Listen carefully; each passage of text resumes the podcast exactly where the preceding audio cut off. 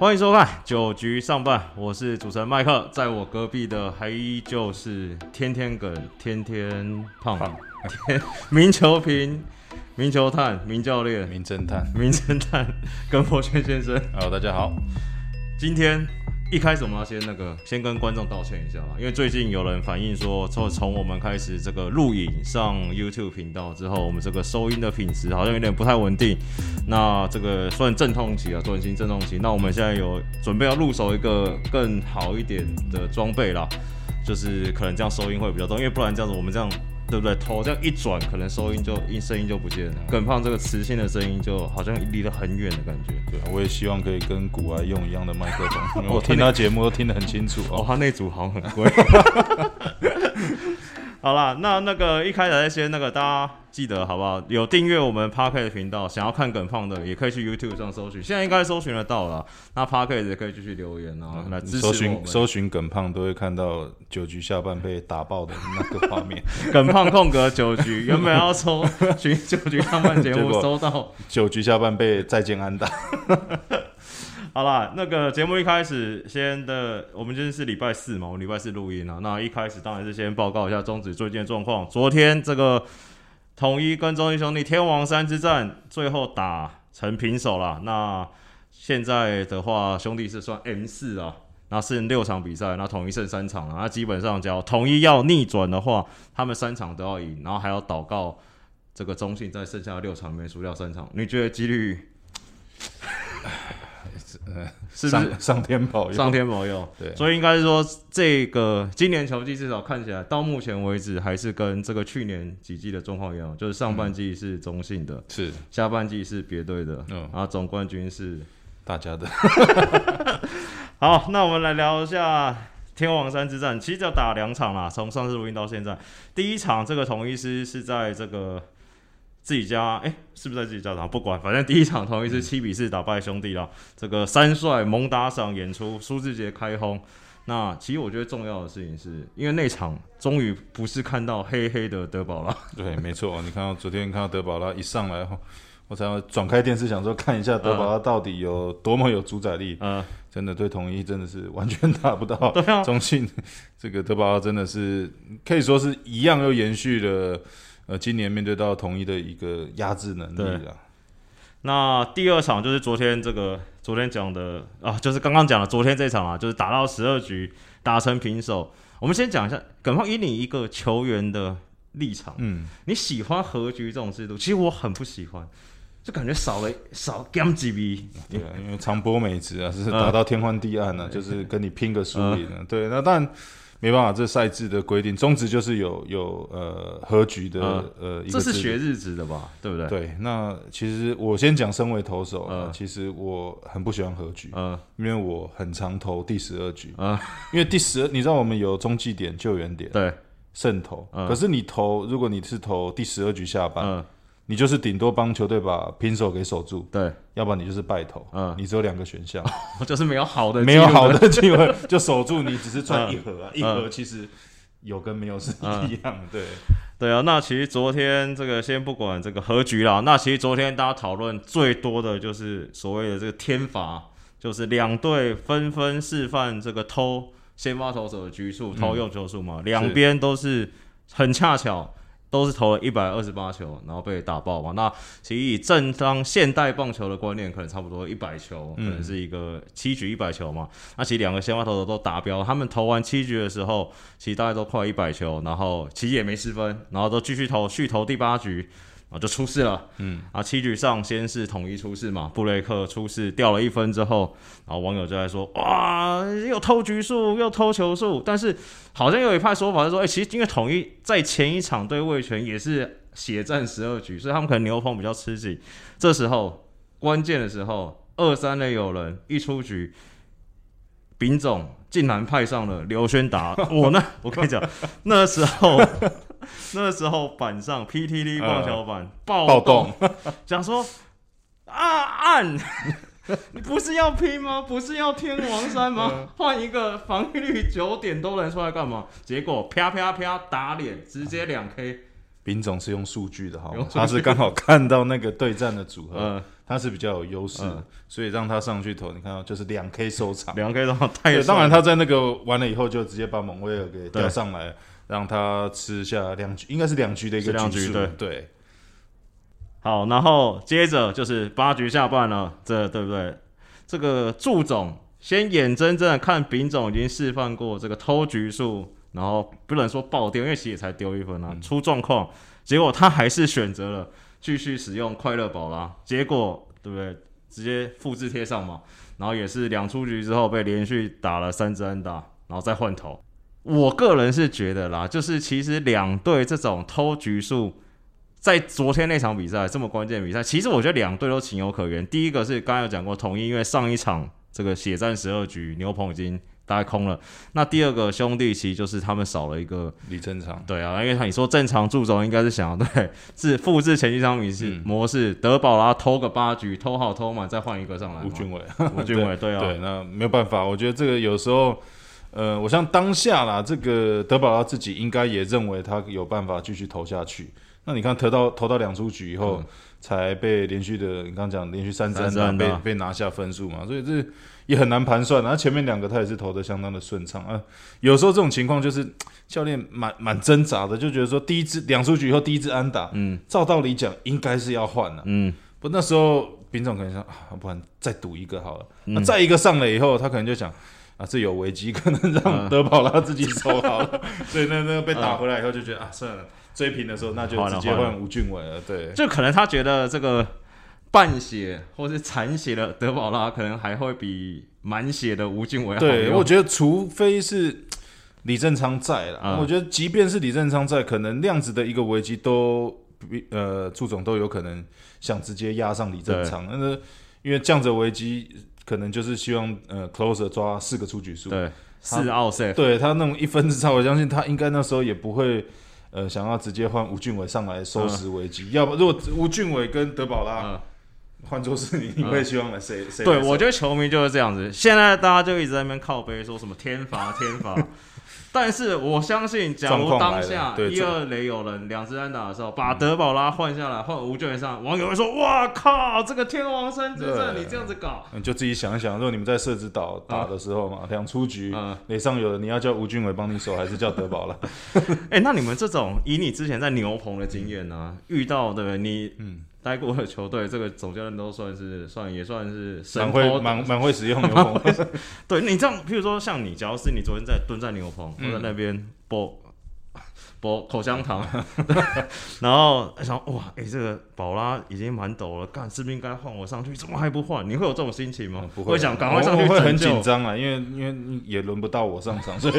就就帮队友紧张而已。对，但但那时候在旁边的心情就会一直猜测，尤其我刚提到最重要的就是说，德保拉在两出局以后被打第一支安打以后，很多时候牛棚投手可能都觉得说，诶，这个时候第一用球数，嗯第二希望说不要制造呃更大的危机的时候，就换一个有能力的投手上去做那个守城。对。啊，不过第二支安打出来以后，如果是我以牛棚投手有量子的危机，除非了我就讲了，只有 closer 有这个条件下去守，其他的中继牛棚投手教练大概也都不会派教练看过去，马除上头转开。对，就是说，因为德保拉就是我嗯队中的 S，嘛嗯，对，那尤其以一分差，那个还是有胜投的机会握在他手上。嗯。我相信，如果以我是先先发投手，我是王牌的，我也想说，哼我前面已经帮你吃这样局数，没有差这一个人了，嗯。让我自己来，让我自己就就算掉分也是也是掉在自己的手上就对。不要是掉在别人，那对。你也不好意思怪他嘛。对，所以我说这这这会牵扯到很多的因素了，对，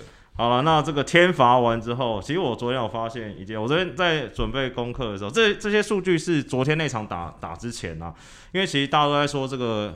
呃，复赛之后这个统一，呃，中信队统一四连胜嘛，那三场是德保拉，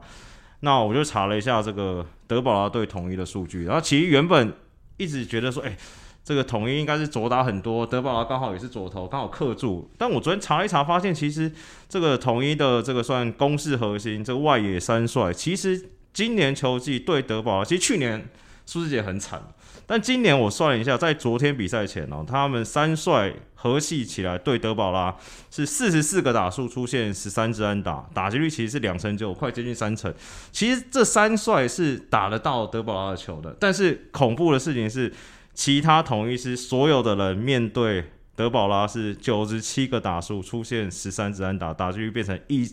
一乘三四六个保送四十 K。因为昨天又有一个新闻是说，丙总说他怕这个作为外野三帅被德保拉压制，所以他特别把他们三个的棒次拆开，变成昨天像昨天是一三五棒，嗯，然后二四棒插阿基斯嘛，是会不会？我的感觉是，其实假如你真的看数据的话，是不是应该就是把这三棒打得到的集中起来会比较好一点？他可能想说，三棒如果集中在一起又打不出来，后面的六棒可能就更惨，对，所以先把至少你知道吗？拆开，至少在各个局数有点期待，对，有点期待。那每两棒至少有一个这样子打得出来，对。但是他们像这种，我的意思是说，其实我相信现在应该。各个球队的总教练应该都会比较看这些数据的东西，但是有时候还是会有一些刻板的我觉得排棒次是有哲学啦，就是说，当然你看刚看到说这三棒是最终打德保拉算打的最好的棒次，那你把它集中，就像我刚讲了，如果第一局打完这三个没得分数，你等于 后面连续两个半局就是完全没有机会嘛。对，就是说，当然你会希望说，哎。陈杰宪可能在前面先上垒，嗯，第二棒是有一个助攻，然后再让你打，嗯，然后或者这个第三棒上垒以后再有一个助攻，再让你打，对，不会想说我希望是连续的三棒安打，毕竟你面对的是德保拉，你要连续三棒打他比较难，对，你说第七局那情况，你那遇到朱总也认了，没有办法，对啊，他第七局是换郭富林上来代打，刚好是林安可，然后代打郭富林，嗯，然后下一棒苏志杰嘛，刚好。难逮到难得一见的机会了。对啊，有时候棒球就是这样子。现在你你已经很难，你看到今年中华职棒已经不像说去年还是那颗球的时候，好像局局大家都是 有有公式啊。就是说，现在棒球你就是必须布局，就等待呃一个局数里面可能轮到你比较好的棒次，甚至趁着一些手背上失误、投手的保送，然后来去制造比较大的一个局数了。对。好，那其实上半季这算到尾声了。那接下来其实兄弟中信能不能封王，其实是要看这个富邦跟魏权的脸色了。那刚好这个，我觉得他们可能打完，我觉得可能这礼拜应该打不完，真的可能要拖到下礼拜。所以下半季有可能是八月二十几号才开始。所以我们圣诞节的时候可能还可以继续的见面，这也不错，这也不错。对，好，那我们先休息一下，待会再回来九局上班。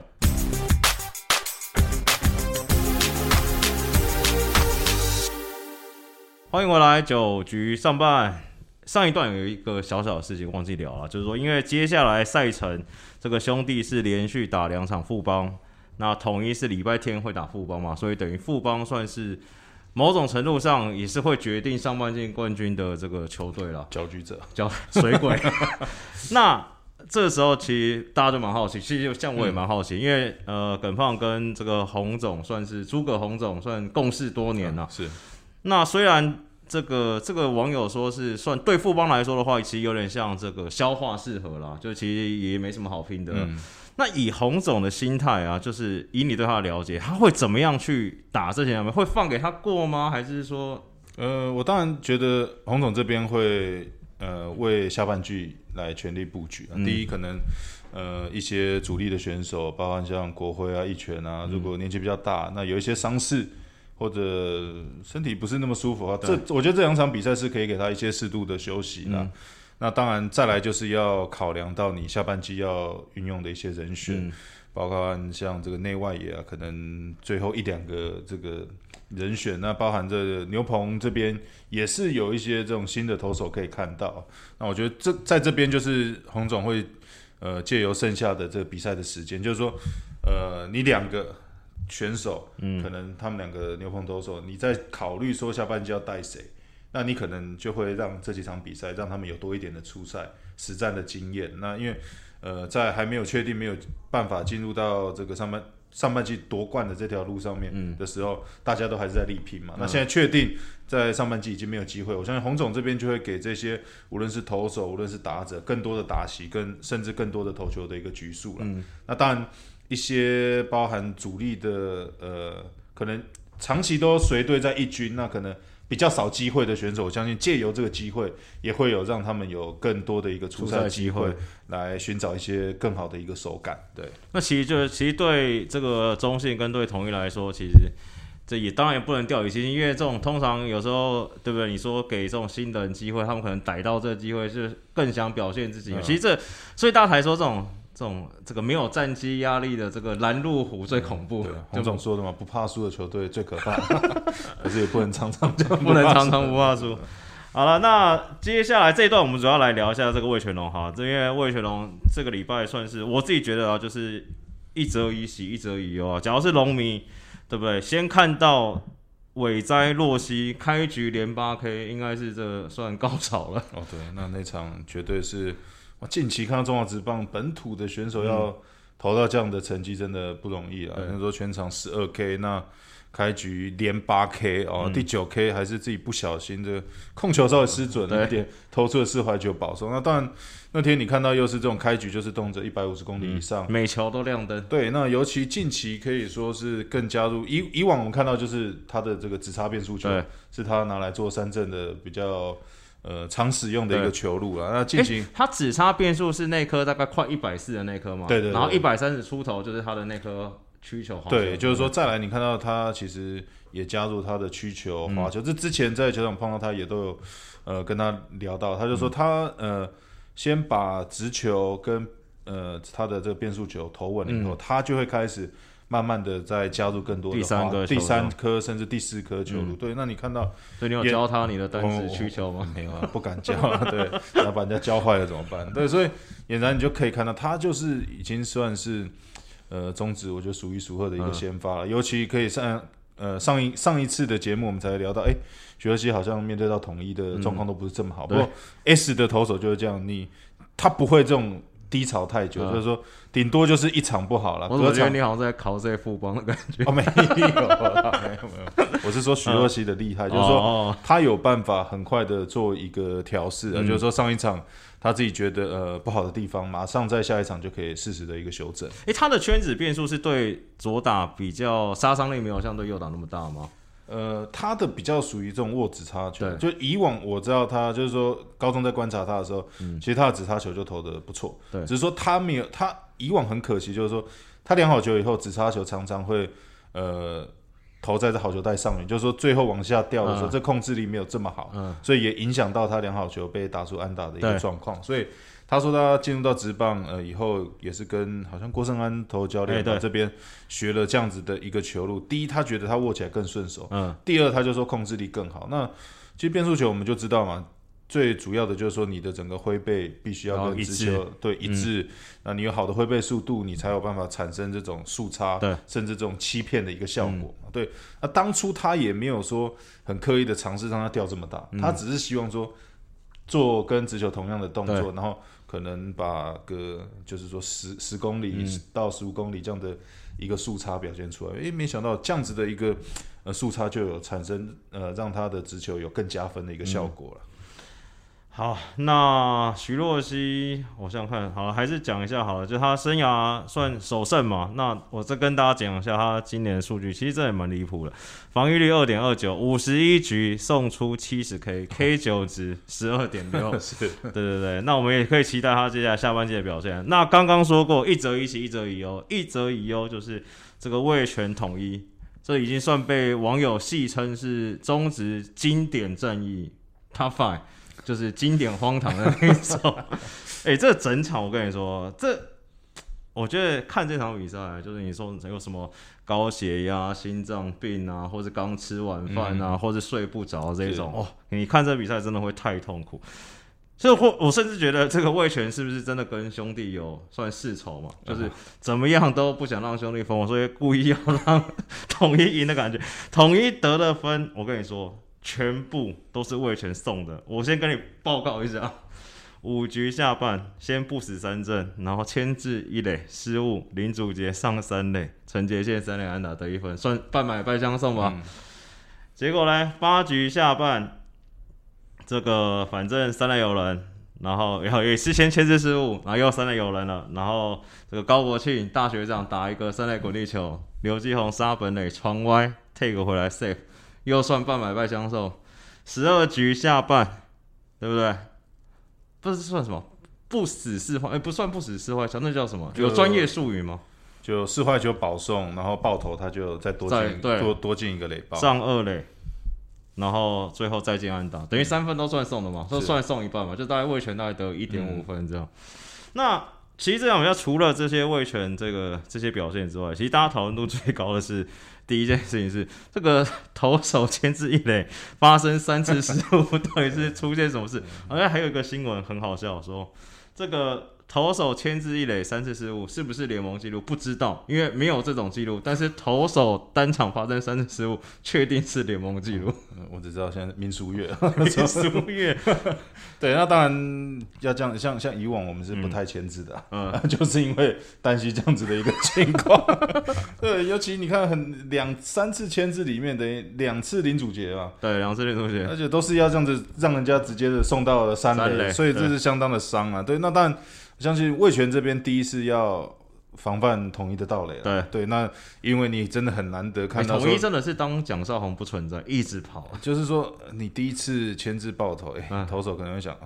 稍微稍微呃牵制的时候是稍微警惕性的就好了，就是说我转过去可能轻轻的呃，抛给一垒说，哎、或者退开这样下一下，对，我有在注意你，这样就好了。没想到第二次又传到后面去，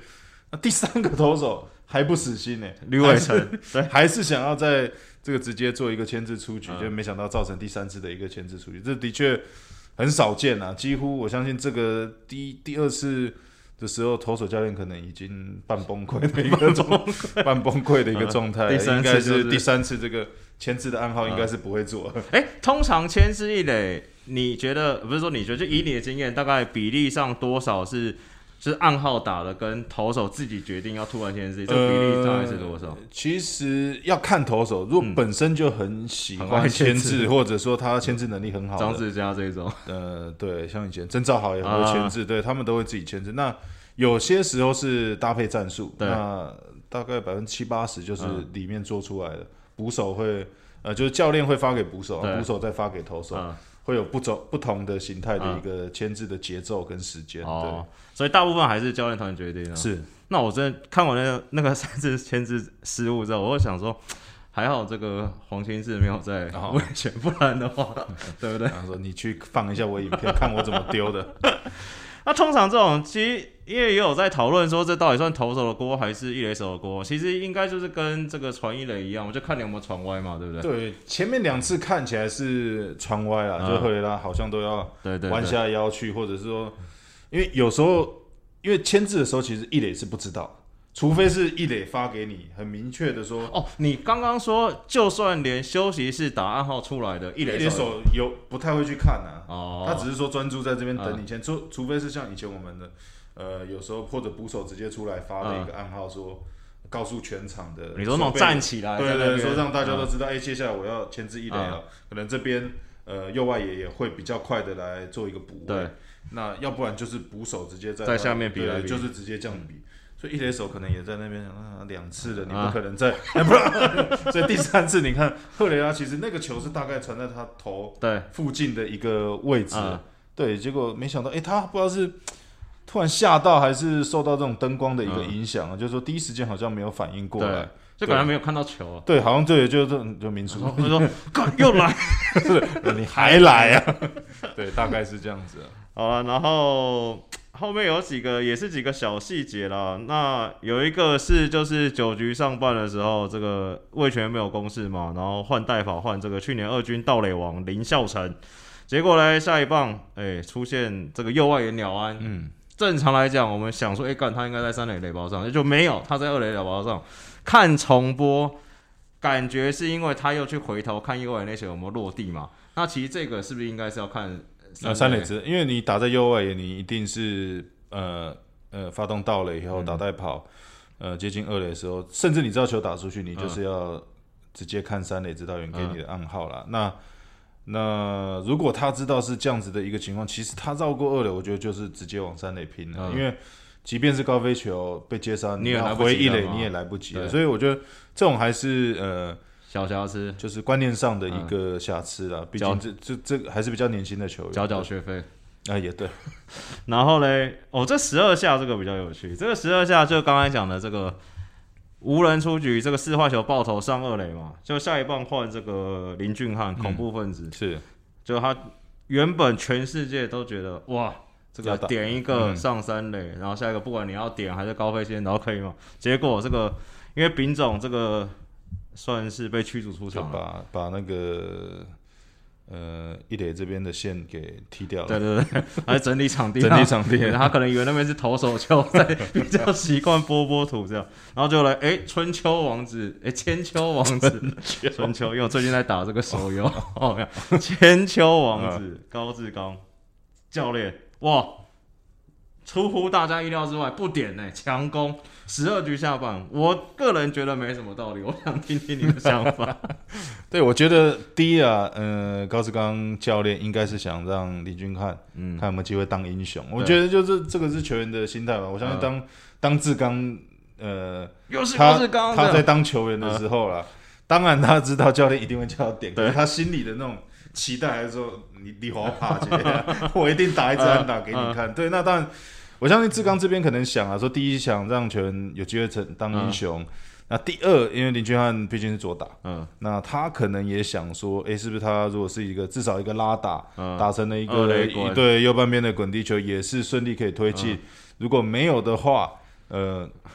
呃，这就说如果你打到右半边运气好，还有机会穿越，可能这场比赛也就结束。那不过话说回来，如果当下呃志刚心里的想法是说，希望他有一个推进的效果就好的话，嗯。我觉得这时候可能摆出短棒会比较保险一点啊。但结果论最最终同意还还是赢球了，所以这个事可能就。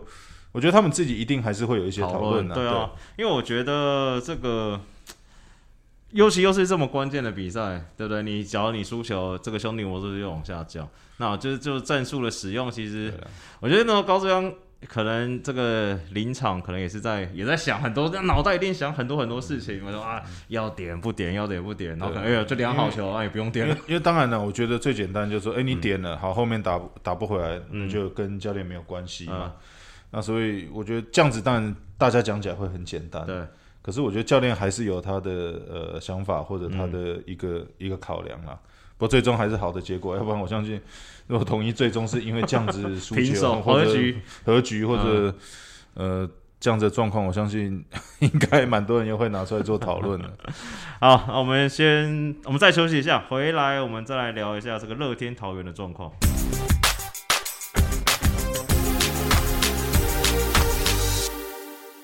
欢迎回来，九局上半这个阶段，我们来聊一下这个乐天桃园啊，因为今天有新闻出来说，乐天桃园上半季确定被淘汰嘛，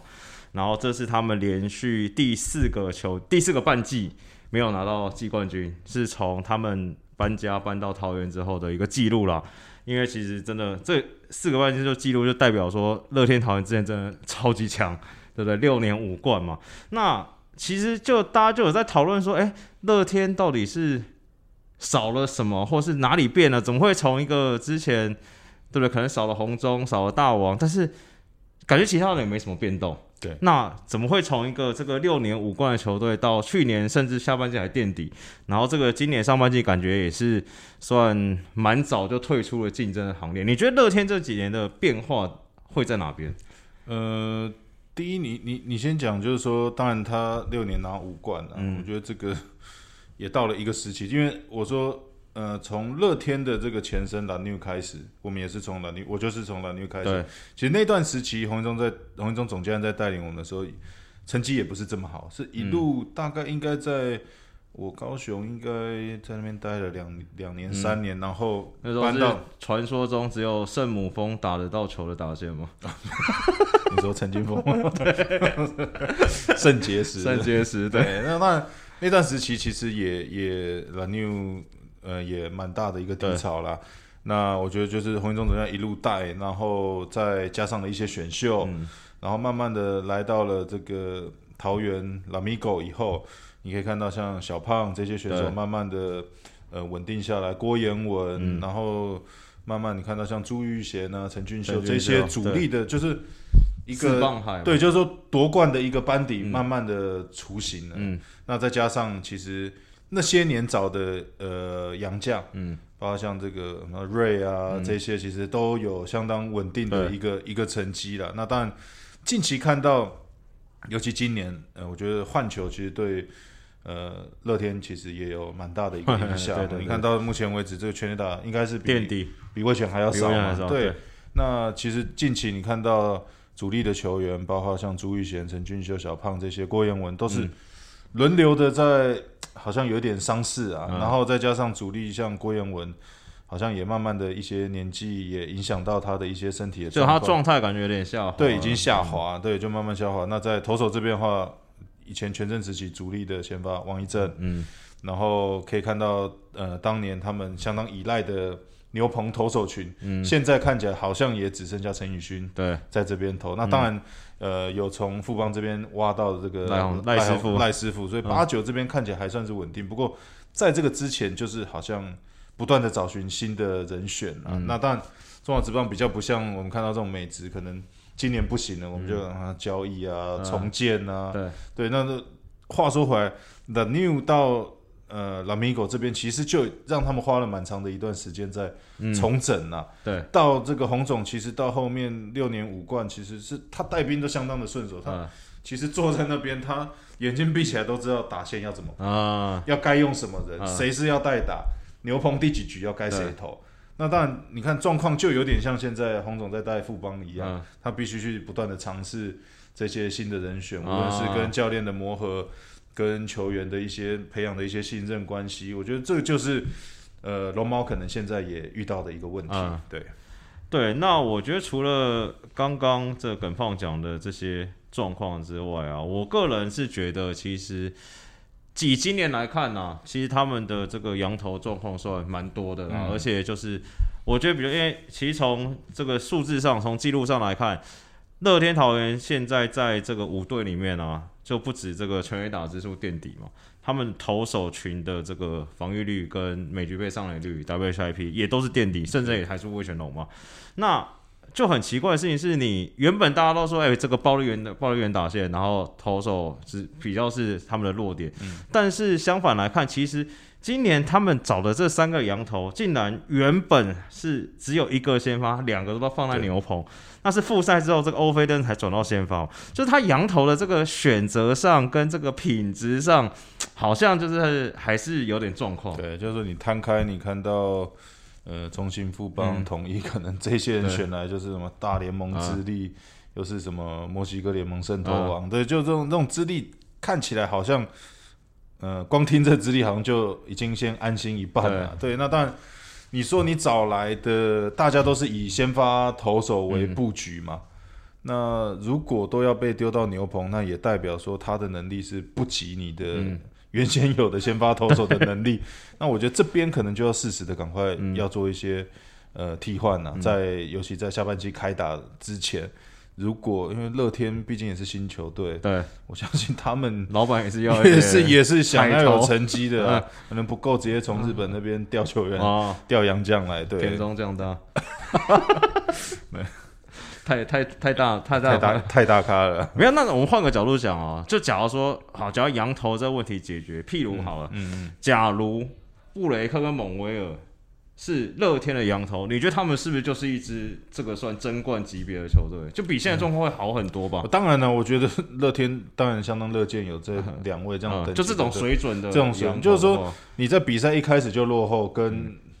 跟你知道到 你知道吗？一开始就落后，这打者的话、一开始就四五分，嗯好像每一局每一局要追，就觉得会蛮辛苦的啦。跟你一开始就是诶小比数的领先或者咬住，呃，你有比较适时的这种一局的大局，对就引引起球来不会那么样的紧绷啊。嗯尤其乐天近期的一些比赛，你看起来好像。呃，有一场没一场，就是这一场赢了，下一场好像又有不同的一个嗯状况啊，就没有像这么样的稳定的一个赢球的一个模式。嗯对，对啊，因为可能之前就是对不对，输个四五分，这个暴力员、这个球弹一弹，前就是前五局可能输七分都不算输了，我觉得 现在球不弹了，分数两分都很难追。对啊，好，那下一个哦，这也来聊这一段，你聊你不要哭了，好不好？嗯我们要来聊一下这个海龟族的这个是签约月薪进化史了。你算是前辈，因为这礼拜其他两个大新闻就是这个胡志伟薪资公布了，这个史上最大约。这个单月平均月薪是一百一十三万哦，那刷江少庆哦，江少庆，江少庆你，特别爱胡志伟，你不要谎报，让他爸等下听到说，哎，哎，这不是一百多万吗？怎么才拿五万块还？是国税局会查 税。好了，江少庆对刷新记录嘛，那就是把原本这个龙王王维忠是记录刷掉，月薪一百一十三万。那这个旅日主陈冠宇也是签了一个月薪七十万，也是是刷破了旅日主的记录，因为原本是李正昌六十二万。是然后呢，因为上一集耿胖有聊到说，哇，这个。这个是不是有算建议洛西是不是先去？不是啦，就类似这种年轻选手 我，说，如果这样子对继续下去的话，对这些选手可能会觉得，哎，我是不是去？呃，如果有机会啊，即便是日本的日嗯对日程选手或者呃美国职棒，可能签约金不是太高，一回来，你看这薪水都是有了。我说过水，你说深造嘛，训练。训练。好，然后我就觉得，哎，这个话题蛮有趣，我又去查了一下资料，我真的觉得选秀真的算蛮血泪的啦。我举几个成功的例子就好了，就是算每年都稳定出赛，然后每年成绩都不错。譬如说像乡长陈宇勋，嗯他今年投到第八年，月薪五十八万。是然后像陈韵文也算每一年都不错嘛，对，投到第七年，现在月薪四十三万，可能就跟吕彦青差不多。对，那这个古林对不对？现在一军投投三年嘛，因为他去年成绩没有很好嘛，嗯今年也比较好，投了三年，现在月薪据说一军水准是八万啊。对，那我想这个徐若曦应该也差不多就是 这个七八万中间嘛。是然后这个富邦悲情陈世鹏，其实成绩也投不错，投了五年，现在月薪二十三万。所以照这样子来算哦，譬如说像徐若曦或古林这一种，继续这样子丢，我觉得他们可能丢到第四年、第五年，可能就月薪大概就是在二十三十万中间这边，对不对？感觉起来是这样子啊。应该一呃年薪破千万应该不用期待，打个十年，十我觉得都很难啊。对啊我，我说就对啊，所以这个就是现在很明显的一个现象，嗯没办法，你要把这些呃旅外的选手吸引回来，你你第一你一定是用高薪高薪挖角嗯。他们嘛，所以这会变成是呃近期未来的一个趋势的啊、对，那当然，我觉得也是要对这些中职本土呃选秀进来的选嗯。手，可能在呃无论是签约金或者调薪上面，我觉得也要呃一同的跟上这样的一个脚步，会比较好一点。最大绝招不就是说，哎、你今年表现很好，我跟你百分之百调薪，然后从八万调成十六万。，对 对啊，人家日本有时候看到哇两百两百趴、三百300趴对对啊。在加的，对。对啊，那其实这个，然后我又无聊了一下，我又再去查了一下，我觉得史上最亏的应该就是超金辉，哦，没错，他那时候才签三十五35万万，这佛心价三十五万，以今年来看，可能哇，不要胡志伟这种你都签不到，对不对？那甚至如果他现在还可以在中职投，应该嗯，随随便便拿个六七十万，应该还有啊应该还有他那个水准。对啊。那之前像郭宏志是签九十七万嘛，对这是当时最高薪。那峰哥回来是签八十三万，嗯，其实就是你要跟大家透露一下你当初 十三万，哎，这就是我觉得刚好就是运动员就这样，就是运气啊，运气运气。像曹卷可能刚好卡到这个他的年份的零九年，可能那时候还没有这种市场状况没有这么好，然后又被这个兄弟选到，对不对？共体时间。对。那你看，像也不是说旅日回来，其实大家可能会觉得说，哎、郭俊麟其实也签不错，他也是旅日，然后他是现在月薪三十五万嘛。那其实王义正之前也是有去过日本，是那他其实回来那一年，其实也，他也才签十五万，其实真的就是你，你晚生个十年，搞不好你就是现在的，对不对？对，就是就是说刚好这两年的一个趋势就是、就是这样嘛。那在我们那个时候的一个时期，刚好算是第一批这样，呃，已经在国外混不下去了。对啊，那你除非是大联盟等级的选手，你才有机会拿到这样子的一个待遇。那其他像我们在这个小联盟，嗯呃，混个几年，嗯，对，回来可能大家一开始就是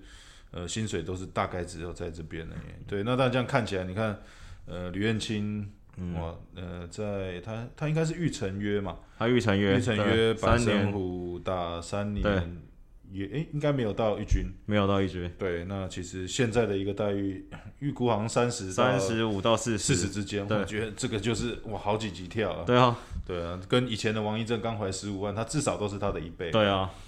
所以真的是，哎，大家加油，是大家加油，而且你培养一下你小孩去打棒球。没关系，我等换这支麦克风。好了，那我看一下时间。好了，再再聊一下，最后一个聊中田翔，速速聊一下，因为嗯这算感觉你蛮有兴趣的。这个铁拳制裁，那我觉得观众比较好奇的，应该会比较好奇的是说，这个大家都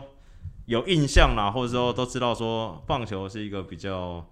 有很多这些不成文的规定啊，什么什么女生不能进休息室啊，什么不能摸球这一类，但是其实大家印象最深可能是学长学历制很重啊。那周仁祥可能算是一个特例，